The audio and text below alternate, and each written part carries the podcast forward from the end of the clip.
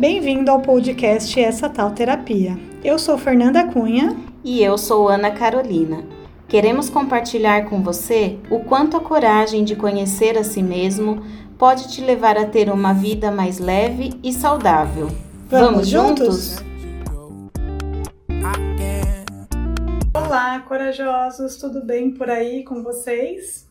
Demos uma sumida, né, uma pausa no podcast. Tô aqui sozinha, é estranho, não sei se vou conseguir falar tudo que eu tenho para falar. Eu adoro conversar, mas falar sozinha eu não manjo muito, apesar de eu conversar sozinha às vezes. gravar sozinha vai ser um desafio. Mas eu resolvi gravar para dar uma satisfação para vocês e também para compartilhar algumas coisas. A gente tá meio sumida porque a vida deu uma uma virada aí uns 360 graus. Virou tudo de ponta cabeça, passei por alguns momentos meio difíceis na minha família, com, com problemas de saúde com meu pai. É, agora as coisas já estão se ajeitando. A Ana tá com algumas questões também em relação ao tratamento da depressão. É, mudou o diagnóstico, tá mudando o remédio, e isso mexe muito também com até na parte física, inclusive principalmente no emocional. Então a gente resolveu dar uma, uma parada porque a gente não tinha forças e tempo para parar, né? O podcast demanda, demanda tempo para escrever, demanda tempo para para gravar, para editar, para subir, enfim. Mas é, recentemente eu fiz uma viagem para Chapada Diamantina, na Bahia, e foi muito transformador para mim. E eu listei algumas coisas bem é, bem práticas do que a gente fala na, na teoria e que eu realmente vivi e, e, e, vivenciei, né, experienciei na prática. E aí eu queria é, compartilhar com vocês, foram experiências incríveis, as quais eu quero gritar para o mundo inteiro. E por que não usar o podcast para isso, né? Pedi licença para Ana, ela me autorizou, até porque as pessoas estão pedindo pelo nosso podcast, né? Não foram uma nem duas, algumas pessoas que escutam estão sentindo falta. Então eu resolvi vir gravar alguns pockets podcasts. Acho que vai ficar curto, porque são lições, eu vou fazer vários, e são lições é, meio objetivas, né? E como eu tô sozinha, não tem muito que a gente conversar, é só eu mais ou menos contar o que aconteceu. E, enfim, isso é uma forma resumida, né, do que, do que tá acontecendo nos últimos tempos. É, a primeira lição que eu queria trazer é é meio clichê, a gente sempre lê no Instagram, né, nesses memes e tal, é se der medo, vai com medo mesmo. E a gente sempre fala sobre isso, né? Às vezes a gente até consegue identificar algumas coisas no nosso dia a dia que, que demonstra essa questão, mas nessa viagem para mim foi uma coisa muito explícita, porque a quem me conhece sabe, eu viajo muito, já viajei sozinha algumas vezes, e aí eu resolvi fazer essa viagem sozinha. Eu sentia que eu precisava fazer uma viagem sozinha. E eu fechei, eu não sou muito da trilha, né? Eu fiz trilha o ano passado na Chapada dos Veadeiros e aí resolvi ir para Chapada Diamantina por indicação de uma amiga minha. Valeu, Simone, te amo. É, e aí eu fui e foi incrível, mas eu antes de ir fiquei com medo. É, fazia tempo que eu não viajava, fazia tempo que eu não viajava sozinha, acho que fazia mais de quatro anos já que eu não viajava sozinha. E eu comecei a ter medo, assim, putz, será que eu deveria ter marcado? Não devia ter feito isso. Foi inclusive na semana do meu aniversário, então eu me peguei questionando, ah, deveria ter ficado aqui quieta, passar meu aniversário com a minha família. É, fica o anjinho e o diabinho, né? A gente fica se questionando se a gente fez a coisa certa, se deveria ir, se não deveria ir. No fim, eu acabei decidindo que eu ia mesmo, né? Mesmo com medo, com receio. E assim, várias coisinhas. Eu li, vi que as trilhas eram difíceis, então comecei a ficar com medo de não conseguir fazer a trilha. É, vi que é longe, né? Porque você chega em Salvador, pega um ônibus e vai até a Chapada Diamantina.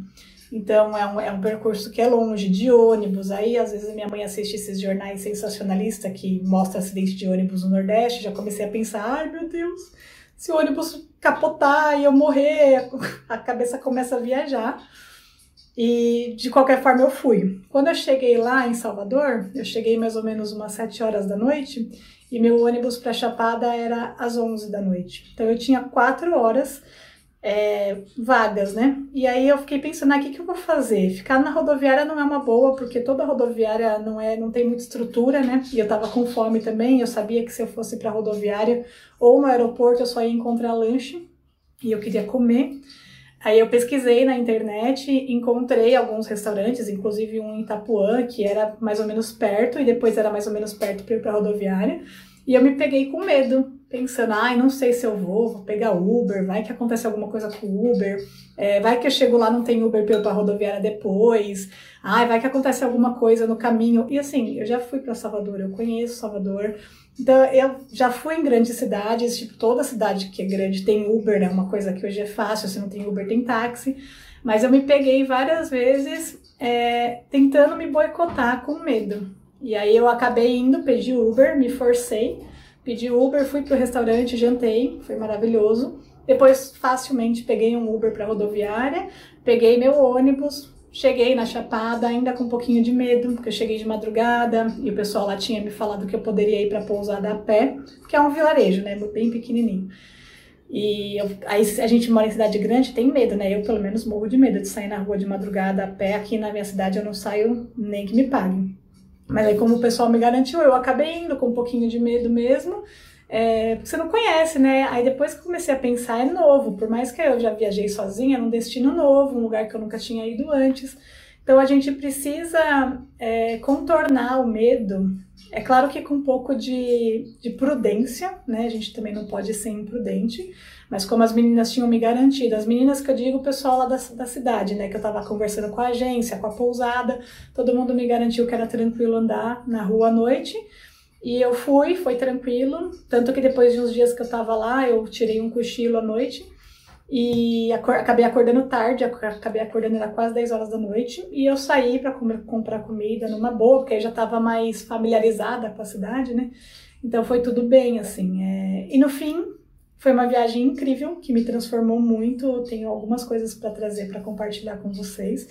Valeu muito a pena.